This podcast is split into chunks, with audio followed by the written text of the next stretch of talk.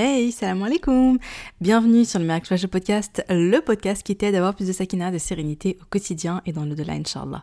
Ce podcast, c'est pour toutes les femmes musulmanes qui veulent reprendre leur vie en main, apprendre à se connaître, lâcher prise, tout en préparant leur vie après la mort. Je suis Oumeima, j'ai écrit le livre Ton dernier regard, et si le jour de ta mort devenait le plus beau jour de ta vie, dans lequel je raconte l'histoire inspirante de ma maman, ma Oumi, et surtout sa magnifique mort. Qu'Allah lui fasse miséricorde et qu'Allah nous accorde à nous aussi une belle fin.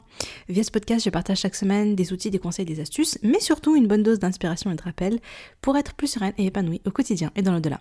J'ai une conviction, et c'est le fil rouge de tous les épisodes de podcast, et si le bonheur et la sérénité appartiennent à ceux qui se lèvent pour le fajr.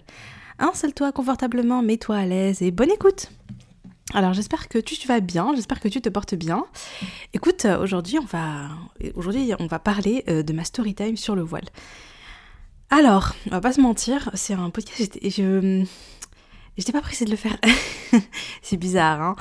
Euh, mais comme j'ai une histoire particulière, bah, j'avais un... C'est pas que j'avais peur du, du, regard des autres, mais... en fait, j'avais peur, ouais, j'avais pas envie forcément qu'on juge le choix de mes parents, etc. Je pense qu'il y a des personnes qui vont être ok avec leur choix, et peut-être qu'il y en a d'autres qui vont dire ah mais non, qui sont pas d'accord, etc. Et euh, j'appréhendais peut-être un petit peu ça, mais d'un autre côté, je me suis dit bon, alhamdoulilah, euh, euh, je pense que vous le savez, moi, la bienveillance, al c'est un concept qui est important. Et j'ai quand même l'impression, machallah, que, euh, que j'ai né autour de moi, j'ai vraiment autour de moi, machallah, une, vraie, une belle communauté de personnes très bienveillantes, très compréhensives. Et, euh, ça, j'aime beaucoup, d'ailleurs. Il y a un des, un des commentaires sur le podcast, sur Apple Podcast, D'ailleurs, merci à toutes celles qui prennent le temps de le faire. Euh, franchement, ça, ça, ça, compte beaucoup. Ça permet, euh, enfin, c'est un beau soutien pour moi et euh, ça permet de faire découvrir le podcast à, de nouvelles personnes. Mais il y a une personne qui m'a dit, bah, ce podcast, c'est ma safe place. Et ça m'a touchée et j'ai beaucoup aimé ça. Euh, c'est-à-dire c'est un endroit un peu safe, on, y va, on, est, on y va, euh, on se sent en sécurité, on y va, on sait qu'on va être accueilli avec bienveillance, que tout va bien. J'aime trop le concept. Donc, euh, donc voilà, donc aujourd'hui, bah, c'est à mon tour de vous demander bah, d'être bienveillant, d'écouter avec, avec attention et, bienveillance, Inch'Allah. Donc voilà, donc aujourd'hui c'est un épisode un peu chill pour moi, hein. je veux dire, j'ai pas trop préparé, etc. Puisque, enfin voilà, je vais vous raconter, je vais vous raconter mon histoire avec le hijab. Euh, alors vous devez vous dire, mais c'est quoi cette intro? Mais qu'est-ce qu'elle va nous raconter et tout? C'est bizarre. en fait, qu'est-ce qui est, qu'est-ce qui est, qu'est-ce qui est, euh, qu'est-ce qui est incroyable en fait dans, dans mon histoire, c'est que je n'ai pas de souvenir de moi qui suis sortie de chez moi euh, sans le hijab. voilà. Alors, je sais que pour beaucoup de personnes, parce qu'on me pose des questions sur le voile, sur là, là je vais je vais essayer de faire plusieurs épisodes autour du voile, mais à chaque fois différents angles de vue. Donc aujourd'hui, je vous donne vraiment mon histoire à moi. Ensuite, je compte vous partager des conseils. Je, enfin bon, voilà, j'ai des petites idées. Je vais, vais pas tout spoiler. Hein, on va laisser un petit peu de, un petit peu de suspense, euh, parce que je sais que le voile, ben, c'est un, sujet qui est intéressant, qui intéresse, qui interpelle. On sait que c'est un, point important dans notre religion. Et je sais que vous avez des questionnements, etc. Donc je ne vais pas forcément répondre à vos questionnements ici. Hein. Ici, je vais vraiment vous parler de mon expérience. Donc, euh, donc voilà, donc là, je vous raconte juste ma petite story time. Et donc, voilà, donc parmi les, en fait, les, les, conversations que j'ai avec euh, des personnes de ma communauté autour du hijab, il y a ces idées de mais comment on fait un petit peu pour franchir le pas, pour dépasser la peur du regard des autres, pour dépasser le, les, hum, comment dire, les peurs à l'intérieur hum, les doutes, euh, comment on fait pour avoir le déclic, des choses comme ça. Bah, il faut savoir que moi je ne suis pas passée par tout ça et c'est aussi une des raisons pour lesquelles j'ai pas voulu faire l'épisode tout de suite parce qu'en fait je me sentais pas, euh, c'est comme si je me sentais pas légitime parce que je me disais mais en fait, j'ai pas eu ce parcours classique, donc euh, je sais pas trop quoi vous dire en fait. non, c'est pas vrai, j'ai des idées, hein, j'ai des conseils à vous donner, mais euh, mais faut dire ce qui est, je ne suis pas passée par là. Alors vous devez vous dire, mais comment ça, t'as pas de souvenir de toi euh, avec le voile, sans le voile, mais quand t'étais petite? Bah, en fait, j'ai toujours porté le voile, c'est-à-dire que hum, alors ça, c'est voilà, ça c'est un choix que mes parents ont fait. C'est-à-dire que ma mère, elle a porté le voile, je crois, quand elle était hum, j'ai un petit doute, mais je crois que c'est quand elle était à la fac, quand elle est rentrée à la fac, qu'elle l'a mis. Donc pour elle, elle l'a mis tard. Euh, puis c'était très coquette et tout. Et euh, un jour, ah tiens, c'est une idée de podcast, ça faut que je note. Pourquoi pas raconter euh, l'histoire. Ah, j'aurais tellement aimé qu'elle soit là et que je puisse l'interviewer sur le podcast. Et je lui disais, Oumi, vas-y, raconte-nous ta story time sur le hijab, parce qu'elle, elle est super intéressante, son histoire. mais bon, voilà, elle est pas là, mais peut-être que je pourrais vous faire un petit épisode. Alors, il sera court, hein, mais je vous raconterai éventuellement. Ouais, je vais peut-être le faire je, vais le noter, Inch'Allah. Dès que je termine l'épisode, je le note, je le note, Inch'Allah. Euh, pour en revenir à moi, donc, donc mes parents ont, fait ce choix euh, de nous faire grandir avec le hijab. C'est-à-dire qu'ils se sont dit, euh, on va pas les mettre dans la situation où il faut faire un effort, où la norme c'est d'être sans le hijab, et à un moment donné tu prends la décision de le porter et, euh, tu dois faire face à tes doutes, tes peurs, etc. Et peut-être que tu vas pas arriver à le porter, et peut-être que tu vas pas le porter, etc. Mais ils se sont dit, on, les va, on, va, on va la faire grandir avec. Et euh, pour elle ça sera naturel ça sera ça sera c'est ça sa norme.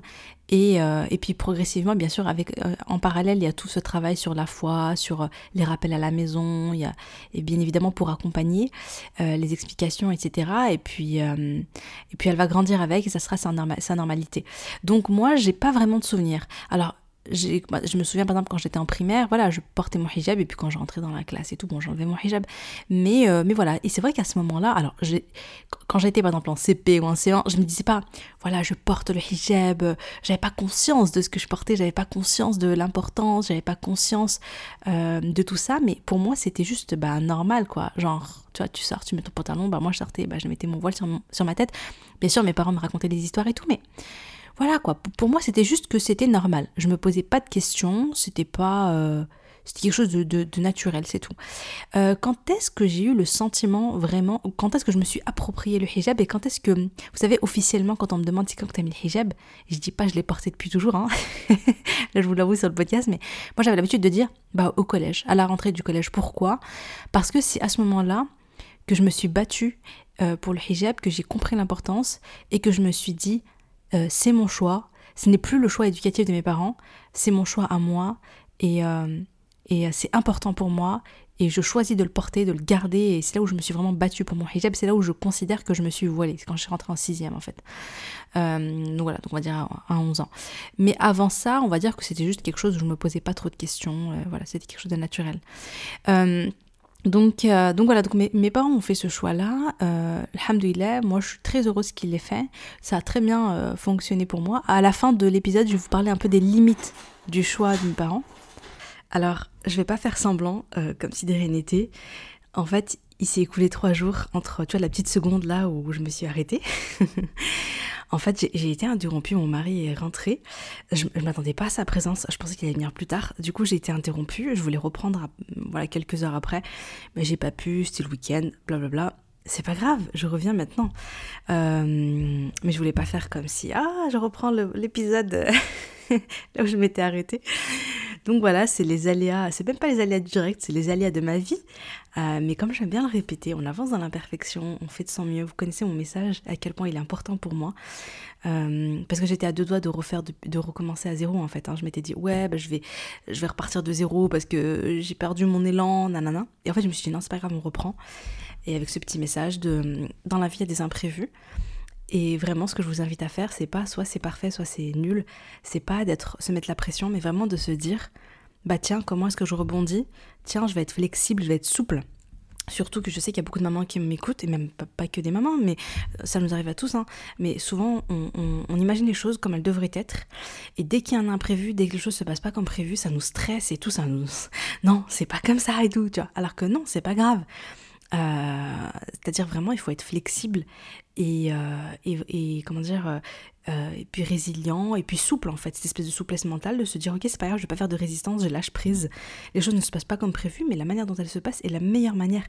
Vous savez, il y a cette fameuse phrase moi, que je me répète beaucoup, c'est les plans d'Allah sont les meilleurs. Alors bon, là par rapport à cet épisode, ça semble exagéré ce que je dis parce que c'est rien, mais c'est pas grave, c'est mon message, c'est pour tous les jours. Parfois, il se passe des trucs, il y a des imprévus euh, qui peuvent nous stresser, nous angoisser. Mais vraiment, il faut toujours se rappeler que les plans d'Allah sont les meilleurs. Il y a ce que nous on prévoit, il y a ce qu'Allah prévoit. Et dans ce qu'Allah prévoit, il y a toujours de la sagesse, des hikmah. Donc, euh, donc voilà, on peut reprendre maintenant. Euh, donc, je vous disais, j'ai réécouté un petit peu hein, ce que je disais au début. Et je m'étais arrêtée en parlant donc de, du moment où je rentre au collège. Et c'est le moment où je où je, conscientise le fait que je porte le voile. C'est-à-dire que hum, j'adopte, ça devient mon choix, ça devient ma décision. Ça me rappelle, hum, j'ai reçu euh, sur le podcast, euh, alors je crois que l'épisode, au moment où je te parle, l'épisode n'est pas encore sorti, euh, Zainab de Courant de mon cœur, et il y a un passage que j'ai trop trop aimé. C'est qu'elle m'a dit qu'il y a un moment donné où elle décide de refaire la shahada. C'est-à-dire que jusqu'ici, et je pense qu'on est beaucoup à vivre ça, c'est-à-dire que mm, on hérite de notre religion. C'est-à-dire que, alhamdoulilah, nos parents sont musulmans, c'est un cadeau d'Allah. On grandit avec la prière, on grandit euh, avec euh, la ilaha illallah, on grandit avec la connaissance d'Allah subhanahu wa. C'est notre norme. Mais il y a un moment donné, en fait, mais c'est un, un héritage, et il y a un moment donné où, tu vois, tu, en fait, tu prends la responsabilité finalement de, ton, de ta religion. Et donc, c'est un peu le moment où tu te. C'est toi qui. C'est toi qui choisis, en fait. Et j'ai trouvé ça dingue quand elle m'a dit ça. Elle m'a dit J'ai fait la shahada. C'est-à-dire qu'à un moment donné, elle se dit euh, ok, jusqu'ici, voilà, mes parents, ils m'ont appris tout ça, ça. Mais à quel moment est-ce que c'est moi qui décide d'aller vers Allah? C'est moi qui décide de, de faire la shahada de... Je trouvais ça trop fort. Et si vous voulez, bah, moi, c'est un peu ça mon histoire avec le hijab. C'est-à-dire que quand, quand tu rentres au collège, c'est moi qui décide de porter le hijab. C'est plus mes parents, c'est qui me qui me qui me voilà tu vois c'est plus le choix donc éducatif de mes parents c'est ma décision. Et surtout je je me bats pour cette décision je vis des moments qui sont pas faciles pour une ado, euh, pour une jeune. Enfin, j'étais en sixième, quoi. J'avais 11 ans, j'étais une enfant. Mais euh, j'ai déjà fait. À ce moment-là, je faisais, j'ai commencé déjà à faire face à des difficultés liées à mon hijab. Euh, parce qu'il y avait des professeurs qui ne supportaient pas de me voir avec. Alors, je mettais pas le voile, hein, j'avais pas le droit de porter le voile. Je portais un bandana, mais les gens avaient, les profs avaient compris que j'étais voilée et ça les insupportait. Certains, pas tous, ça les insupportait. J'ai notamment le souvenir d'une prof de musique euh, qui ne supportait pas de me voir avec, c'est un truc de malade. Et en fait, euh, j'ai un souvenir, euh, donc on est en cours, et elle me dit d'enlever ce que j'ai sur la tête. Et donc je lui dis, bah non, tu vois, j'ai le droit de le porter, voilà. Et elle me dit, bah non, non, non, pas dans mon cours. Et donc elle veut m'emmener chez la CPE. Et, tu vois, j'avais rien fait. en plus, j'étais une, excellente élève, j'étais une très bonne élève. En fait, dès que, comment dire, parce que limite parce que je portais le hijab, je me disais, il faut que je sois absolument irréprochable euh, il faut que qu'ils aient rien d'autre à dire. Il faut, il faut, vraiment que je sois une excellente élève, un excellent comportement, des excellentes notes, etc. Pour pas qu'on puisse me reprocher quoi que ce soit d'autre. Et donc je me j'ai ce souvenir en fait que voilà, elle m'emmène chez la CPE. Euh, euh, et puis des conversations chez la CPE qui sont mes lunaires en mode vous savez, hein, genre, ça va Est-ce que c'est, est-ce qu'on vous force à le porter Comment ça se passe à la maison? Voilà, c'était ça, c'était tout mon collège. Hein. Euh, des, des, trucs, euh, voilà, j'ai souvenir aussi de, je crois un jour je passais un examen, euh, examen blanc, de je sais plus quoi, brevet blanc, peut-être un truc comme ça, et je fonds en larmes pendant l'examen parce que je suis trop stressée, je me mets la pression, et on vient et on me dit tout de suite, ça va, c'est parce que vous, c'est parce que vous portez le voile, enfin des trucs qui n'avaient rien à voir avec, avec ça, non, je suis juste stressée pour mon examen, mais voilà, il y avait un coup de pression par rapport à mon hijab. Et, et, voilà, et puis plein de petites histoires comme ça, avec des... Autant il y a des professeurs qui s'en fichaient, c'est-à-dire que ils ne voyaient pas, euh, enfin voilà, ils n'imaginaient pas, enfin comment dire, ils faisaient pas une obsession sur, euh, sur, euh, sur le fait que j'étais voilée. ils étaient ravis de m'avoir en classe, j'étais une bonne élève, j'étais, voilà, j'ai participé, j'étais, bah, j'étais, j'avais un bon comportement, j'étais gentille. enfin voilà, ils, m'appréciaient quoi. Et puis, puis il y avait ceux qui n'arrivaient pas à dépasser le, le fait que j'étais voilée. et même, je me souviens, hein, alors ça c'était quand j'étais au au, lycée, euh, la proviseure du lycée m'a vu une fois rentrer. Alors moi, je suis, un peu tête en l'air. Je rentre au lycée avec mon voile et je fais les premiers pas dans le lycée. Là, je me rends compte. Euh, je me dis, ah oui, mince, j'ai oublié d'enlever mon hijab. Donc je l'enlève. Donc à ce moment-là, je mettais toujours des bandeaux, des bandanas, des trucs comme ça. Et la proviseure m'a vu. Et ben ça lui a vraiment, vraiment pas plu. Donc euh, voilà, je me suis excusée auprès d'elle. Je dis voilà, ça va pas se reproduire, c'est un simple oubli. Mais euh, j'entre pas, je, sais très bien que j'ai pas le droit d'entrer avec mon voile, il n'y a pas de problème, Et en fait, ça lui a vraiment pas plu. Du coup, elle me surveillait. Et je me souviens qu'un jour, elle m'avait elle m'a convoqué pour me dire euh, votre tenue ça va pas et je me rappelle que ce jour-là j'étais choquée parce que je me rappelle très très bien de ma tenue je portais une jupe noire c'était une jolie jupe hein. c'était pas genre la jupe à abaya et tout enfin c'était une jupe normale quoi un truc classique euh, avec des petits motifs voilà et j'avais une chemise rose donc bon voilà quoi et, euh, elle me dit euh, Non, mais attention, votre tenue, euh, nanana. Je dis, mais elle veut quoi? Avec je viens en mini-jupe, j'ai pas compris. C'était pas, pas du tout, c'était pas du tout choquant. Et puis même, enfin voilà, quand même, si tu mets une. Enfin bon, voilà. En tout cas, j'étais sur son viseur, quoi. Elle me surveillait. Et je me rappelle que, donc, donc toujours au lycée, le conseil de classe arrive, après, je crois, quelques temps après cette, euh, cette scène où elle m'a fait le hijab, où elle m'a convoqué. Et, euh, et elle me. Donc, on arrive, euh, vous savez, les, voilà, les professeurs. Bon, il y a, a la proviseure pendant le conseil de classe, mais en fait, la proviseure, elle fait pas grand chose. Hein, juste, elle, elle, elle, signe, et puis voilà. Parce qu'elle ne connaît pas vraiment les élèves, c'est pas, c'est pas l'autre prof. Euh, donc les professeurs parlent de chaque élève, arrive mon tour, ils parlent de moi, machin, Oumeima, on lui met les félicitations et tout. En fait, franchement, entre le collège, quand j'étais en cinquième au collège, jusqu'au lycée, fin du lycée, à chaque conseil de classe, j'avais félicitations parce que voilà, comme je vous ai dit, je me mettais une pression, il fallait que je sois exemplaire. Et donc, euh, voilà, donc Oumaima, félicitations. Et là, elle dit rien, bon, elle s'en fiche, quoi. Enfin, voilà, ok. Et puis d'un coup, il y a le trombinoscope et elle voit ma tête. Elle dit, attendez, attendez, vous parlez de qui là? Vous parlez de cet élève et ils sont là, ils sont euh, oui, pourquoi? Ah non, non, non, non, il est hors de question de lui mettre félicitations. Non, non, non, non. Euh, son comportement au sein du lycée, euh, ça va pas. Et les profs, ils sont. Ils tombent des nues. Alors tout ça, c'est les. Je me rappelle, c'est les délégués qui me racontent. Hein. Les profs tombent des nues, ils sont choqués. Ils sont mais comment ça? Genre, Oumima, on elle, elle, est. Enfin voilà quoi. Elle a des bonnes notes, elle travaille dur, elle a un bon comportement elle est aimable, voilà, comment ça, elle a un mauvais comportement au lycée, quoi, les profs sont choqués. Et en fait, ce qui est dingue, c'est que tous les profs vont me défendre à ce moment-là, et tous vont dire du bien de moi, et tous vont dire non, non, non, on lui met les félicitations, elle le mérite, c'est une bonne élève, euh, c'est une excellente élève, elle le mérite, on lui met. Et ils vont me les mettre. je me rappelle comment j'étais contente. Et j'ai halluciné quand j'ai, quand j'ai entendu cette histoire. Et d'ailleurs, je me souviens même que certains profs sont venus me parler après parce qu'ils étaient assez choqués. Et pour me montrer, pour me, voilà, pour me dire euh, qu'ils me soutenaient, euh, ça m'avait beaucoup touchée. Donc, euh, donc en fait, vraiment depuis le collège, collège, lycée, et même après, hein, parce qu'après, voilà, j'ai fait face, quand, j'ai, quand j'étais en orthopsie, autant l'école, il n'y avait pas de problème parce que les cours se passaient à la fac, donc je pouvais garder mon hijab, autant les stages, c'était autre chose, c'était compliqué. Euh, certains acceptaient que je sois valée, d'autres pas. Et donc ça se passait vraiment mal. Donc en fait, j'ai vraiment, euh, j'en ai souffert, j'en ai souffert. Et, et, et, en fait, c'est bizarre parce que d'un côté, bah, j'en ai souffert parce que euh, bah, parce que c'était parfois dur, parfois humiliant. j'ai un souvenir, je partage un petit peu les choses en vrac, mais, mais c'est pour vous voyez un petit peu ce que j'ai vécu je me rappelle quand j'étais au collège.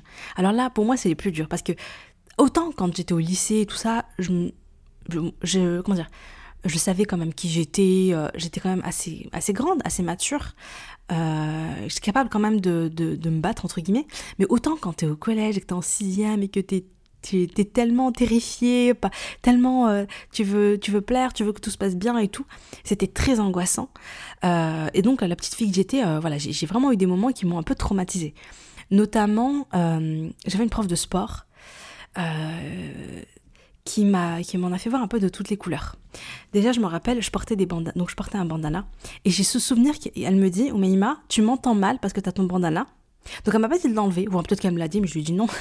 Après elle me dit bon bah dans ce cas-là, tu me, tu me, tu me sors tes oreilles. Il faut que tes oreilles je les vois, comme ça je suis sûre que tu m'entends. Alors ça n'a aucun sens. Enfin je veux dire, c'est pas un bout de tissu léger qui va faire que tout d'un coup je suis plus capable d'entendre la prof. Mais par contre c'était hyper humiliant parce que je, enfin, franchement un bandana comme ça et puis tes oreilles qui sortent, mais qu'est-ce que c'est moche? et, euh, et puis moi je l'ai fait parce que je me suis dit bon je m'en fous, au moins j'ai gardé, je garde, je garde ça sur, sur ma tête, c'est toujours ça. Mais, mais c'était quand même humiliant en fait. Il y avait des petits trucs, des petites scènes comme ça d'humiliation que, que, que, je vivais mal. Euh, et puis j'ai ce souvenir aussi, toujours avec la même prof, toujours en sixième, euh, on avait piscine. Et moi, Alhamdoulilah, j'avais de l'eczéma. c'est bien. Franchement, c'est que quand j'étais au collège ou au lycée que j'étais hyper reconnaissante d'avoir de l'eczéma. parce que ça m'a vraiment sauvé la mise. Euh, c'est la même eczéma, subhanallah, que après, dans mon livre, j'en parle, j'avais fait des crises d'angoisse d'eczéma et tout. Mais à cette époque-là, j'en avais pas beaucoup. J'en avais sur les mains. C'était pas beaucoup, mais c'était assez pour que mon médecin traitant puisse me dire, ah bah, t'as de l'eczéma, t'es allergique au chlore, tu peux pas toucher tes la javel, le chlore et tout. Tout ça, c'est, euh, ça va, c'est agressif pour ma peau. Et donc, euh, pas de piscine. Alhamdoulilah. Et donc, je me rappelle, voilà, j'ai mon, j'ai mon, j'ai mon certificat, enfin voilà, j'ai toutes les explications et tout. Je donne à ma prof. Et elle est, ah, ça la gêne, ça la dérange. Ah, tu peux pas venir. donc elle me dit, je me souviens, elle me dit, normalement, quand c'est comme ça, je vais même pas en cours, je vais en permanence, en fait. Je reste en permanence pendant les, deux heures de sport. Euh. Et elle, ça l'énerve. Et donc elle me dit, non, non, non, tu vas venir avec moi, euh, tu vas venir avec, nous à la piscine. C'est pas grave, tu nages pas, mais tu viens. Je dis, mais qu'est-ce que je vais aller faire là-bas? Mais je veux pas y aller. Et elle m'emmène, donc je suis obligée d'y aller. Et, euh, arrivée sur place, oh là là là là, j'oublierai pas ce moment. Elle me dit, non mais même si tu nages pas, euh, tu te mets quand même euh, en maillot de bain, d'accord Et euh, voilà, et puis tu restes, tu nages pas quoi, mais tu restes assise sur le banc, je sais pas quoi. Je la mets. Mais ça va pas la tête Je dis mais c'est, mais il est hors de question. De toute façon, j'ai pas de maillot de bain. Non mais de bain, on t'en prête, on t'en. J'ai dit mais ça va pas la tête et je pleurais. Je me rappelle de cette scène qui m'a traumatisée vraiment. Je pleurais, je pleurais. Je disais il en est hors de question. Il en est hors de question.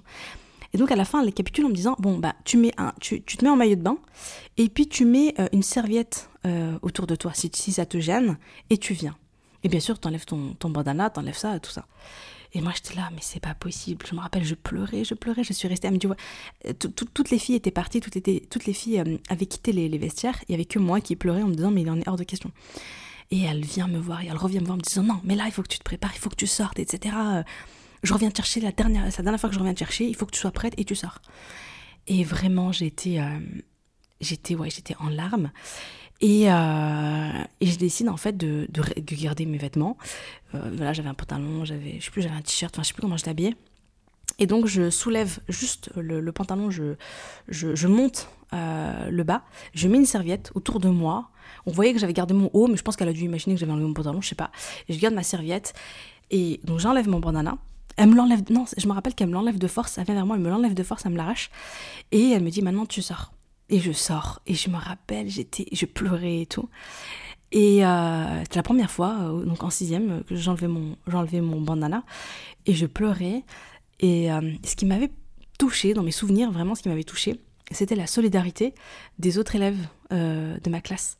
C'est-à-dire que les filles étaient autour de moi, les filles essayaient de me cacher un petit peu.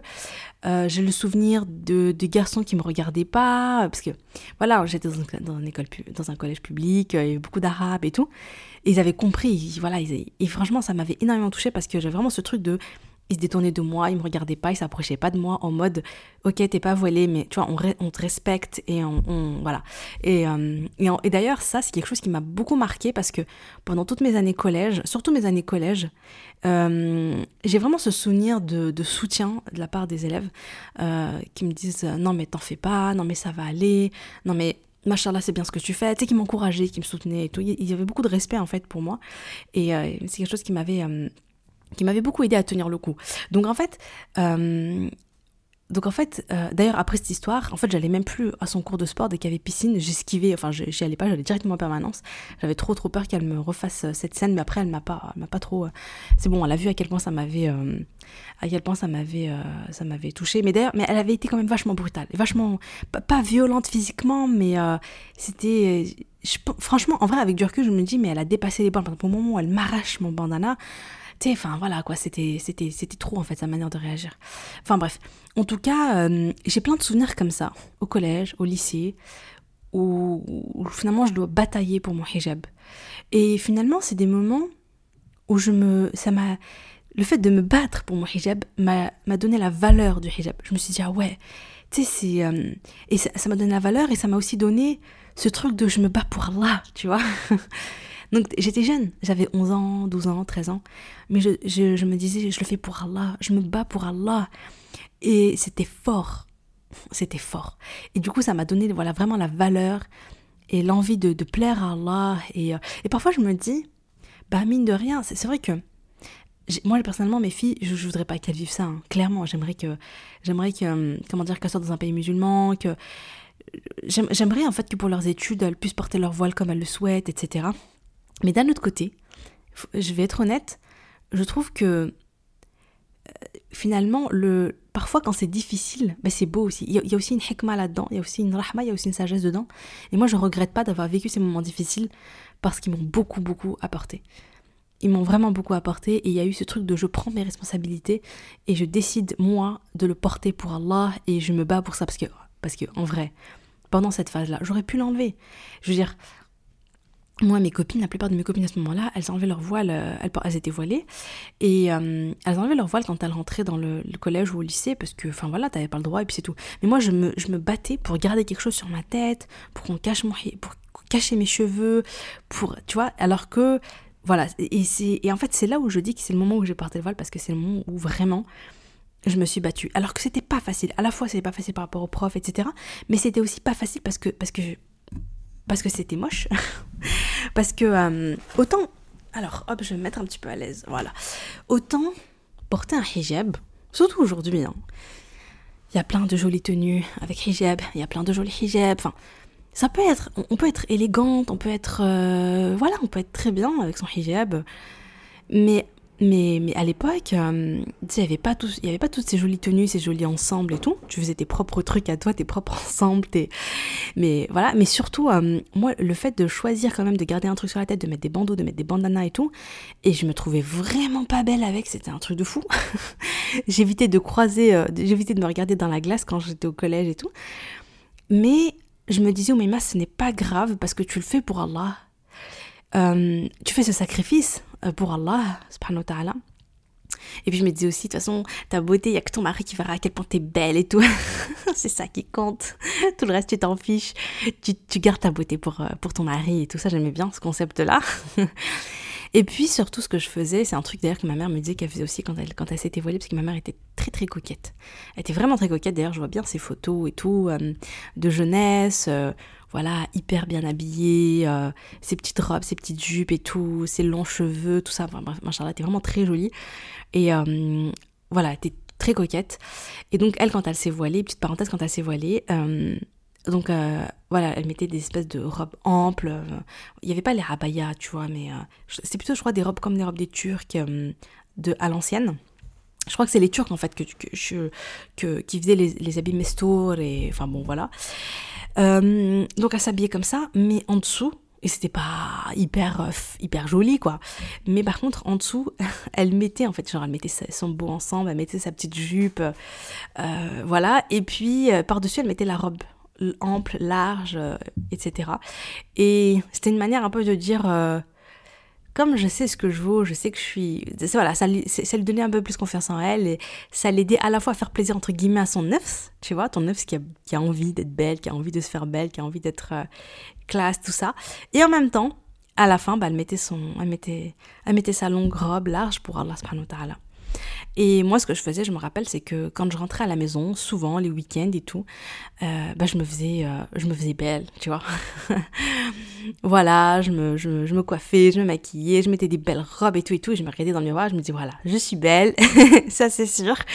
Et j'ai choisi de sacrifier cette beauté pour Allah. Je choisis de ne pas montrer, de ne pas sortir euh, comme ça et, et de faire ça pour Allah. C'était vraiment mon choix, quoi. Et, ça me donnait de la force à l'intérieur, ça m'aidait à tenir. Euh, donc voilà, donc ça, ça s'est passé comme ça, le collège, le lycée, etc.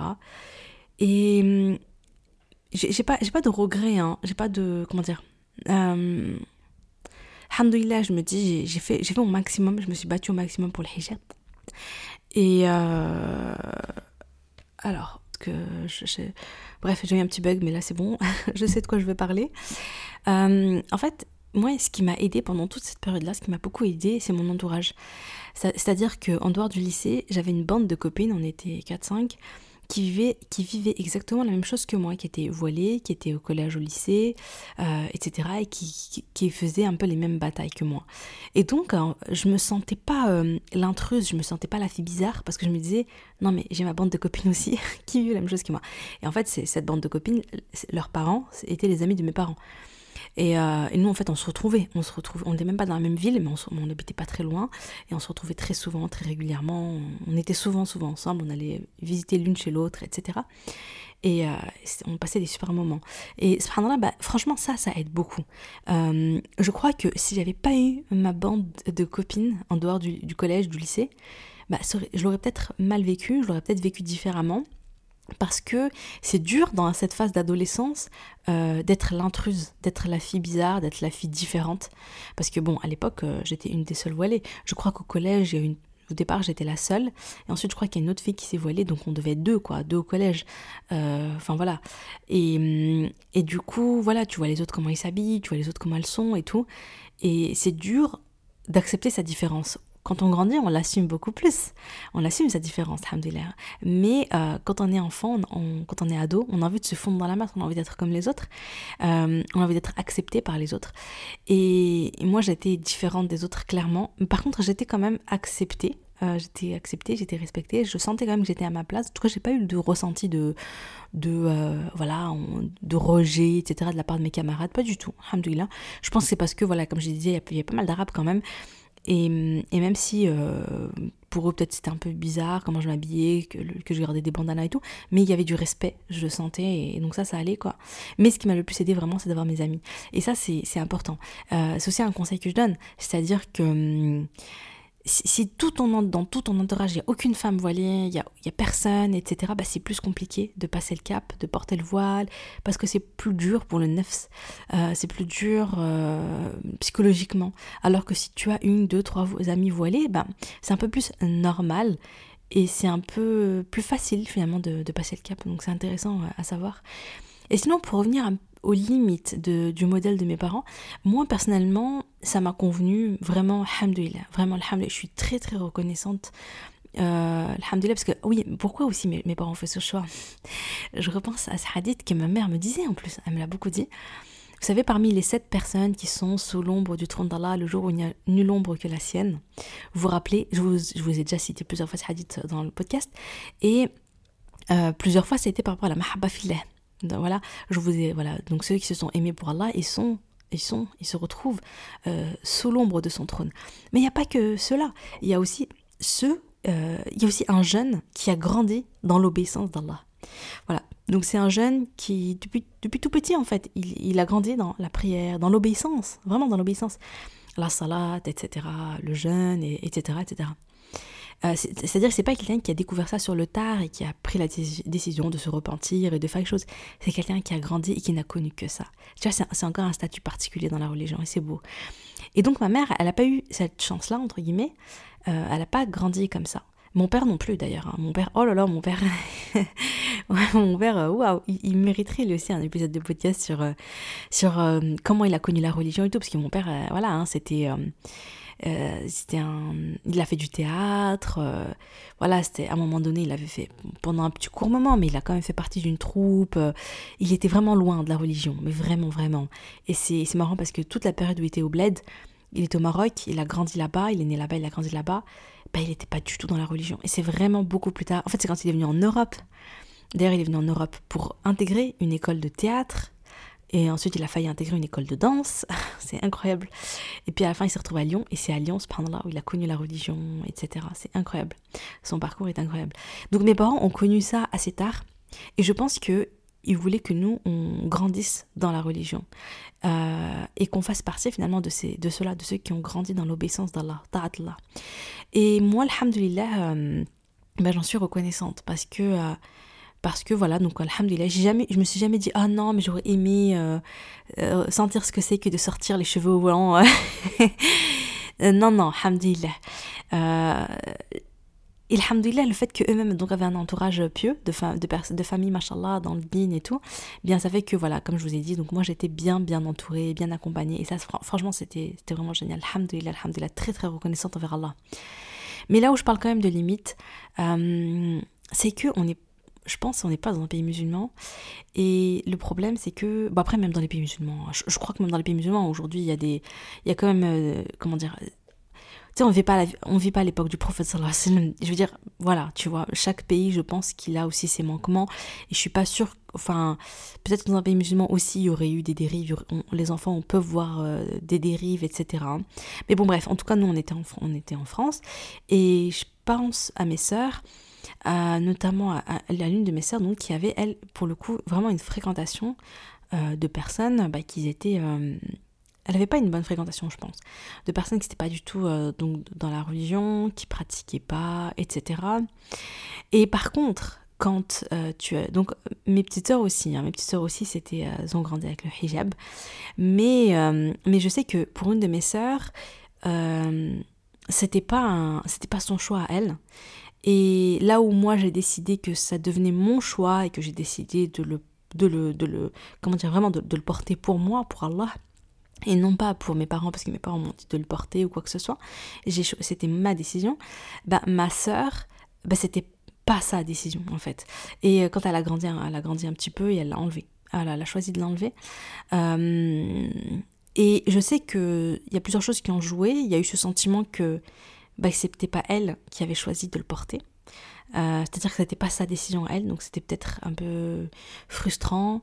Et il y a aussi eu ce truc où, comme je disais, par l'entourage, qui est important, euh, c'est qu'elle n'avait pas l'entourage qui, va, qui allait la rassurer. Euh, mais c'était plutôt le contraire. Et pareil, c'est voilà l'adolescence, t'as peur du rejet, tu veux être intégré, tu veux être comme les autres, tu veux être apprécié, être aimé, être reconnu. Je pense que l'adolescence c'est quand même une phase un petit peu compliquée, un petit peu fragile. Euh, dans la construction de l'individu, etc. Enfin, c'est pas évident. Et, euh, et, en fait, voilà, donc elle n'avait pas du tout l'entourage euh, qui, qui, aurait pu la rassurer, la soutenir, l'aider dans ce cheminement. Je pense qu'elle avait eu peut-être eu le sentiment d'être différente des autres, etc. Bon, voilà. Mais en tout cas, elle, a un moment donné, elle a pris sa décision et elle l'a enlevée. Euh, ça a été, bien évidemment, ça a été, hum, ça a été difficile pour mes parents. Enfin, je pense beaucoup à mon père, ça a été difficile pour lui. Ma mère, je pense qu'elle le sentait venir. Et puis, au bout d'un moment, enfin voilà, tu sais, c'est nous, comment dire, en tant que parents, on, on, éduque notre enfant, on essaye de transmettre les valeurs, on essaye, on fait de son maximum en fait, on fait de son mieux, et on fait ce qu'on juge être bon pour notre enfant. Mais il y a toujours un moment donné où l'enfant, bah, il, vole ses propres ailes et, et, c'est lui qui fait ses propres décisions et c'est lui qui devient un adulte responsable et c'est lui qui, qui est responsable de ses choix et c'est lui qui, qui, prend ses propres décisions. Et ce que je veux dire, c'est que. Hum, donc voilà, donc mes parents, ils ont choisi cette éducation-là parce qu'ils se sont dit, on va, nous, on va faire le maximum pour que nos enfants fassent partie de ce groupe de ceux qui grandissent dans l'obéissance d'Allah. Donc eux, ils ont fait leur part. Et après, bah, après, c'est. Bah, après. Euh, Ma mère, elle dit beaucoup l'éducation, c'est des doigts. Hein. Elle dit toujours Allah, il guide qui veut. Et elle dit aussi que, comment dire, qu'il y a un moment donné où tu peux plus faire vraiment grand chose. La seule chose que tu peux faire, c'est des invocations. Et après, euh, après chacun, bah, il fait ses propres expériences. Chaque enfant devient un adulte qui fait ses propres choix, qui prend ses propres décisions, qui, hum, comment dire, parfois, qui va peut-être euh, faire ses propres erreurs, et puis pour mieux revenir, hein, c'est ce qu'on espère à chaque fois pour nos enfants. Moi qui suis maman aujourd'hui, euh, ça me terrifie. Mes filles ont 5 ans et 2 ans, et, enfin bientôt 6 ans et 2 ans. Et c'est vrai que je me dis, oh là là, c'est tellement dur, en fait, tu les aimes tellement, tes enfants, tu veux tellement le meilleur pour eux.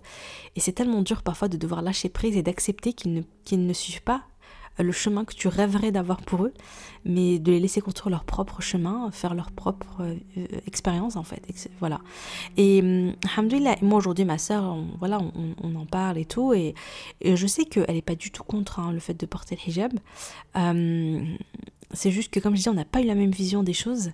Elle, euh, voilà, elle a eu le sentiment que c'était pas son choix à elle, donc elle a choisi de l'enlever. Et puisqu'elle le fait, puisqu'elle ne le faisait pas pour elle, donc elle l'a enlevé. Et par contre, elle n'est pas du tout opposée au fait de le reporter. Hein. Voilà, elle se voit, elle se voit le mettre, inshallah, et cette fois-ci euh, d'elle-même, pour elle-même, pour Allah. Donc c'est ce que je, c'est ce que j'espère pour elle. J'espère que, j'espère que, voilà, j'espère l'avoir un jour avec et alhamdulillah et que ce soit sa décision. Donc voilà, donc tout ça pour dire, ben mes parents ils ont fait de leur mieux. Moi, moi ça m'allait. Je, je me suis jamais sentie euh, forcée à le porter. Je me suis jamais sentie au contraire, franchement, c'était euh, au contraire, je me suis battue pour. Et peut-être aussi que c'est ça, hein, la, différence, c'est que je, peut-être que c'est parce que je me suis battue pour que j'ai connu la valeur et que je me suis accrochée, je me suis dit non, non, non, c'est un, c'est mon choix. Je. Alors que peut-être si ça avait été facile et que j'ai pas eu ce combat, je sais pas, peut-être que j'aurais donné moins de valeur. Là, ouais. Et l'entourage, je le répète encore, l'entourage, ça joue énormément. Euh, moi aussi, il y a aussi un modèle que j'ai beaucoup aimé sur la manière de porter le voile, parce que voilà, maintenant j'ai mes filles. Peut-être que tu toi qui m'écoutes, tu te demandes, ah oui, tu vas faire comment pour tes filles euh, Déjà, je vais faire beaucoup de dua, vraiment beaucoup d'invocations. Euh, parce que mes parents, la peur qu'ils avaient aussi, c'était de se dire, ouais, mais si elles, si elles ne connaissent pas le hijab, si on, si on, ne leur apprend pas toute jeune, etc. Mais peut-être que, ben, peut-être que hum, elles voudront jamais le porter quoi. Peut-être que peut-être que ça sera trop dur de faire de passer le cap, peut-être que ça sera trop éprouvant par rapport au regard des autres, euh, etc. Et donc voilà. Mais euh, ouais, donc moi, pour en revenir à moi, l'éducation que j'aimerais donner à mes filles, wallahu alam, hein, mais je vais vous parler en fait, je vais vous partager le modèle d'une amie à moi que j'ai beaucoup aimé. J'ai beaucoup beaucoup aimé son modèle que je trouve euh, très réussi vu les résultats, machallah, de sa maman. En fait, ses parents, sa maman donc leur disait tout simplement, tant que les anges, en fait elle leur a vraiment bien expliqué le concept de quand tu atteins la puberté, les anges notent, à partir de la puberté, les anges notent tout ce que tu fais. Avant la puberté, donc vous le savez, hein, je pense, euh, il y a chaque personne a, donc toi qui m'écoutes, tu as à ta droite un ange qui écrit toutes les bonnes œuvres que tu fais, et tu as à ta gauche un ange qui écrit tous euh, les péchés, les mauvaises choses que tu fais. Et donc, euh, l'ange qui est, l'ange donc qui à ta gauche, qui écrit les péchés, ne commence à écrire que lorsque tu as atteint la puberté. Et donc, euh, voilà, et donc la, la, maman de, de, mon ami avait, a fait grandir ses filles avec, cette, euh, avec, avec ça, en leur disant vraiment, tant que l'ange à ta gauche n'écrit pas, ne porte pas le hijab, enfin, tu t'as pas à porter le hijab, enfin, c'est pas du tout obligé, c'est pas, t'es pas, tu vas pas te faire juger sur ça. Je te le fait que tu portes pas le hijab puisque tu n'es pas encore pubère, donc tu n'as pas à le porter, donc ne le porte pas. Par contre, dès que tu atteins la puberté, l'ange à ta gauche commence à noter. Et à partir de là, c'est primordial. Mais avant, non, tranquille. Et donc, il n'y avait, pas de, avait pas de pression en fait. Ils ont grandi avec ça. Euh, puis à côté, machallah, je, je, mon, ami, quelqu'un que j'admire énormément, Myriam, si tu passes par là, je t'enverrai l'épisode comme ça, tu, tu, entends la dédicace. Je te fais des bisous. Mais machallah, j'ai beaucoup d'admiration sur l'éducation euh, qu'ils ont reçue parce que en fait, elle et ses sœurs et son frère, machallah, ce sont vraiment, c'est vraiment une famille, machallah, et c'est et c'est vraiment des, Donc moi je connais les femmes. Les femmes, vraiment, elle, elle et ses sœurs, machallah. Vraiment, je, je suis très admirative. Euh, elles ont reçu une très belle éducation et ce sont des très belles personnes, car les préserve.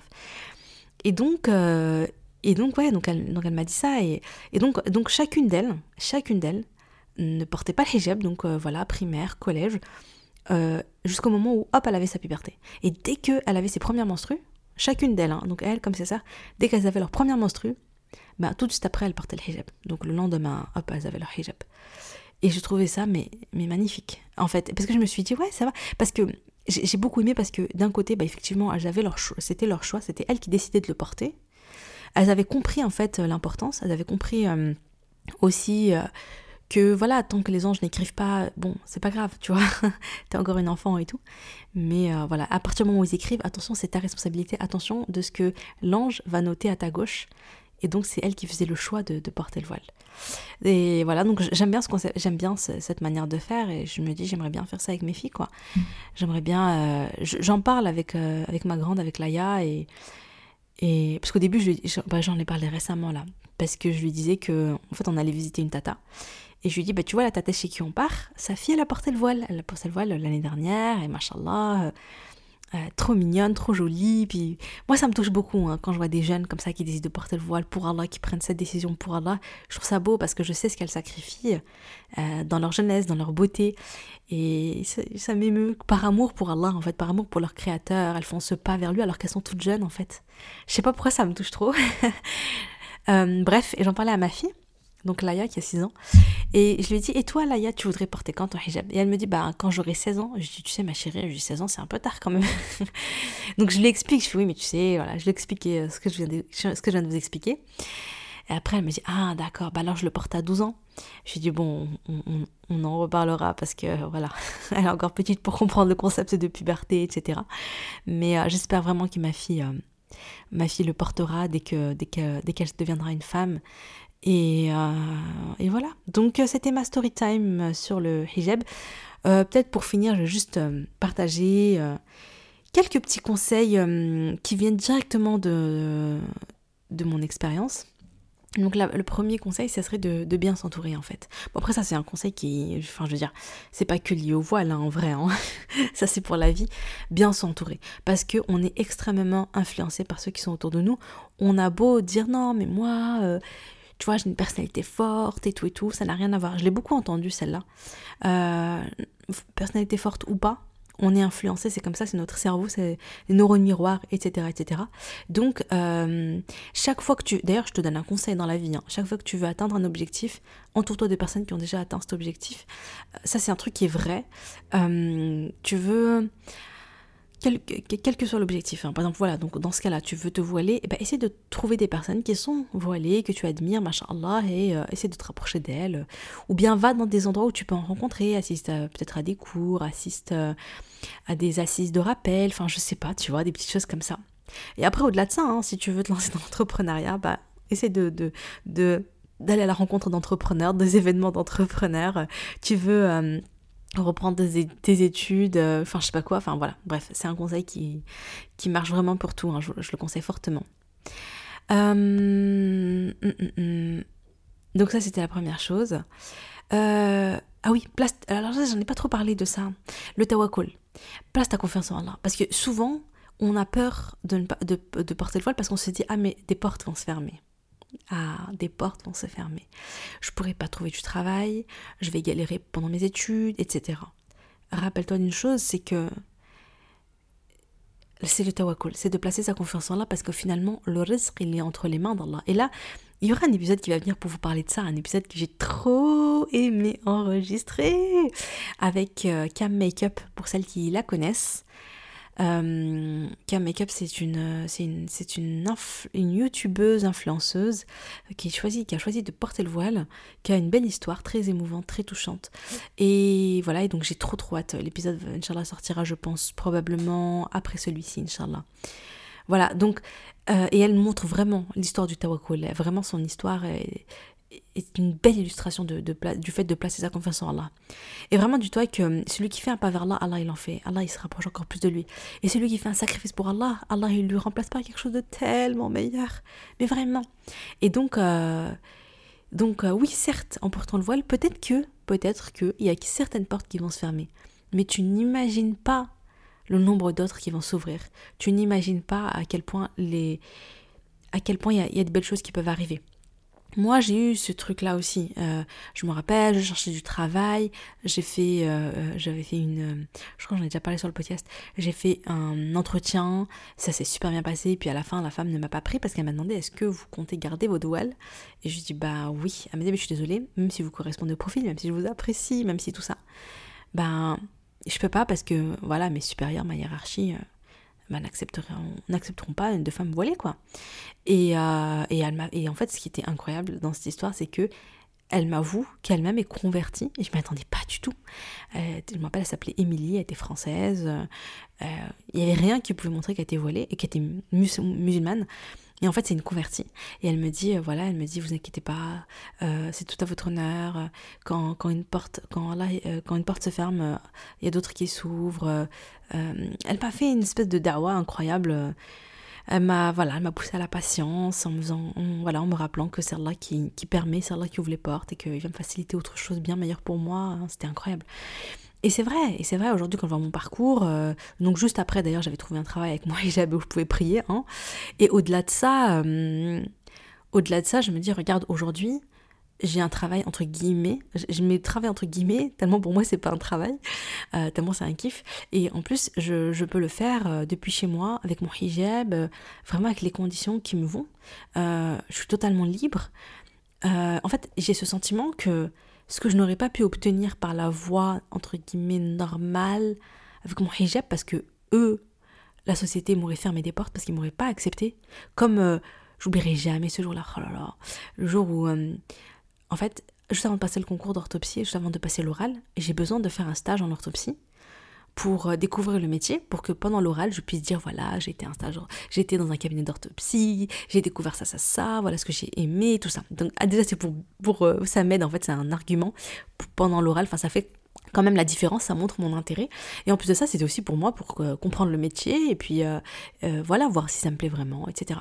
Donc je suis au téléphone, l'orthoptiste, pas de problème, très gentil, oui oui, pas de souci, vous pouvez venir l'après-midi et tout ça, elle me fixe une date. Donc j'y vais, euh, et en fait, euh, j'y vais avec mon hijab. Et, euh, et, là, l'orthoptiste, elle me regarde de haut en bas. Elle comprend que je suis là, celle qui vient pour découvrir le métier pour une petite après-midi. Et en fait, elle me vire, quoi. Elle prend une excuse bidon, elle me dit, voilà, est-ce que vous avez... Ah oui, mais en fait, vous avez un... Je sais plus comment ça s'appelle. Vous avez un, document qui est officiel pour, pour faire une demande de stage. Mais ça, c'est le genre de truc que tu fais quand tu fais un vrai stage, pas pour découvrir un métier. On ne demande pas ça, quoi, pour une après-midi, pour 2-3 heures. Enfin, De toute façon, elle me l'aurait dit au téléphone s'il y avait besoin de ça. Elle me l'a pas dit.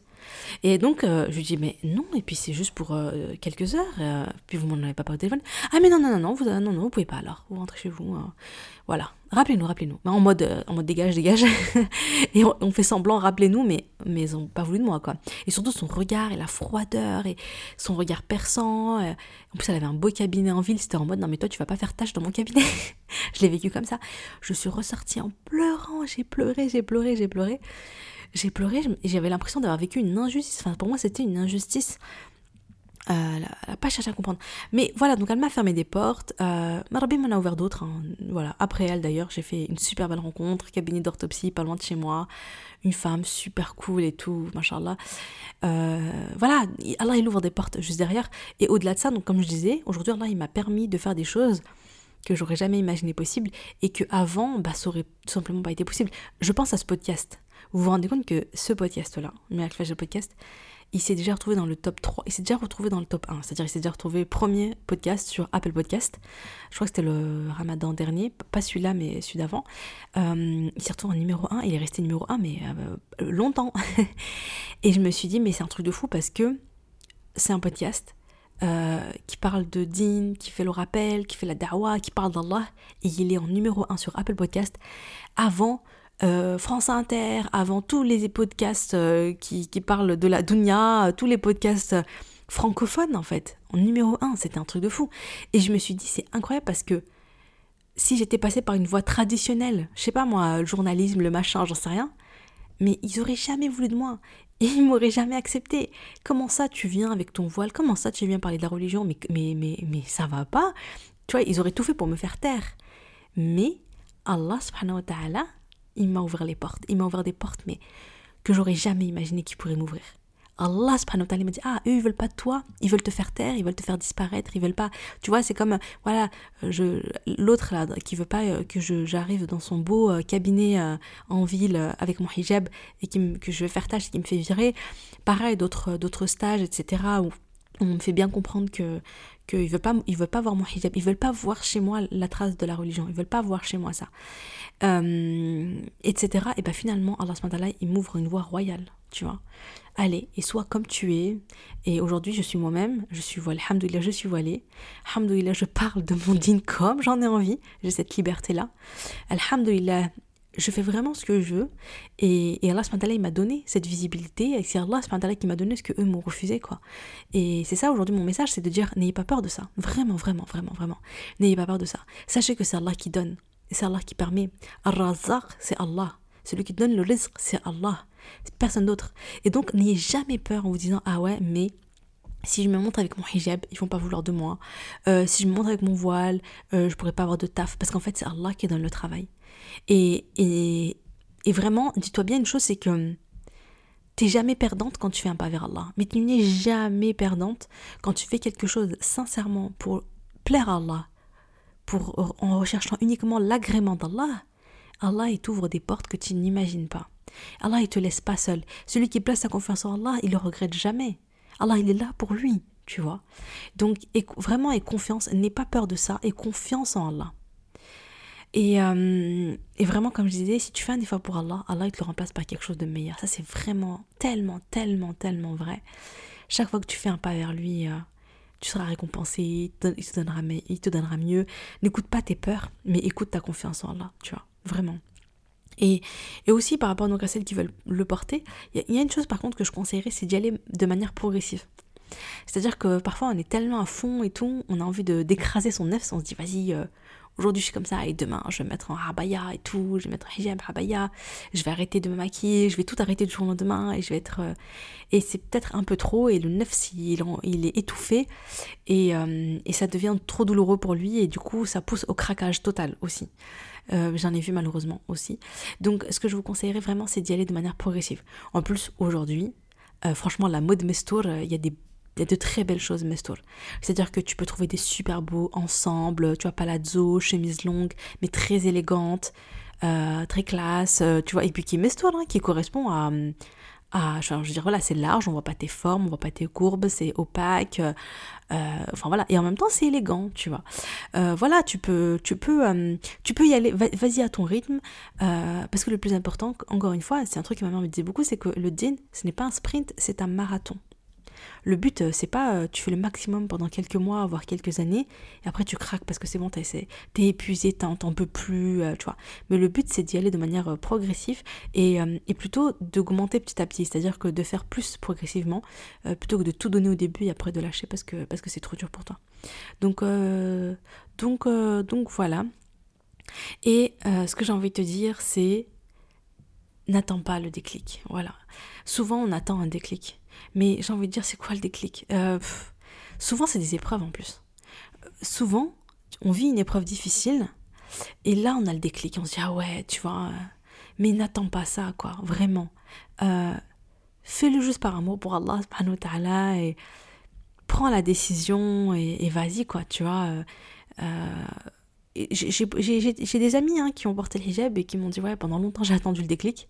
Et un jour, j'ai mis le hijab sur ma tête et je me suis dit, bon, allez, je sors comme ça. Et finalement, euh, elle s'est dit, mais pourquoi je ne l'ai pas fait plus tôt, en fait? Parce que ça va, quoi. Le, ciel n'est pas ne m'est pas tombé sur la tête.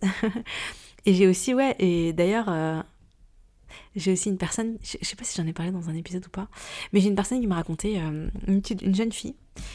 Je lui ai dit, comment t'as fait pour porter le hijab? Parce qu'elle m'a dit qu'elle l'avait porté récemment. Elle m'a dit, je voulais pas le mettre avant parce que je disais, ouais, si je le mets, je vais pas trouver de mari. ça m'avait trop touchée. Elle m'a dit ouais si je porte le voile et tout, c'était sa croyance limitante, son voilà, son wes euh, appelez, ça comme vous voulez. Si je décide de porter le hijab, eh bien bah, ça va cacher ma beauté et tout ça. Et donc, euh, et donc je vais pas trouver de mari. Et ben c'est incroyable parce qu'au moment où elle décide de le porter pendant le confinement, elle s'est dit bon de toute façon je suis à la maison. Euh, voilà, je, choisis de le mettre, donc elle le met. Ensuite, quand elle retourne à la fac, etc., elle le garde. Et cependant-là, quand elle retourne à la fac juste après, bah, elle rencontre l'homme qui n'est pas encore devenu son mari, mais on va dire que c'est en cours. Et voilà, elle m'a dit subhanallah, et je trouvais, ça, je trouvais ça dingue en fait, parce que ça peut aussi être un, truc euh, qui nous arrête en disant ouais, mais euh, là je suis jolie et tout, mais euh, voilà, si je mets le hijab, ben je, je, je, vais être moins jolie, je vais être moins attirante et tout ça. Et donc, il y a moins de chances que je rencontre la bonne personne. Mais pas du tout, parce que j'ai envie de dire, mais, mais c'est qui qui donne Même le mari? Qui est-ce qui permet Et d'une manière parfois totalement inattendue, mais c'est Allah subhanahu wa ta'ala c'est Allah qui permet, qui permet les rencontres, qui permet euh, cette petite étincelle dans le cœur. Euh, c'est Allah qui permet. Donc, euh, donc non, il faut avoir confiance en lui. Il faut avoir vraiment confiance en lui. encore une fois, je le répète encore pour la dernière fois, mais n'écoute pas tes peurs. écoute l'amour et la confiance que tu as pour Allah. Et ça va aller. bon, bah sur ce, je, vais vous laisser. Je sais pas du tout combien de temps a duré l'épisode. Je pense qu'il a duré un petit moment là quand même. Euh, j'espère que ça a été, que c'était pas trop long avec mes petites histoires, mes petites digressions, tout ça. Mais voilà, c'était un podcast tout chill, hein, franchement. Et j'avais envie de raconter ça euh, tranquille, quoi, en mode, euh, en mode papotage et en mode je vous raconte mes petites anecdotes que je retiens du collège, du lycée. voilà, en espérant que ça vous ait plu. Bah, sur ce, je vous laisse et je vous dis à jeudi prochain. Ah oui, si t'as aimé l'épisode, n'hésite pas à le partager sur les réseaux ou à le partager à tes copines.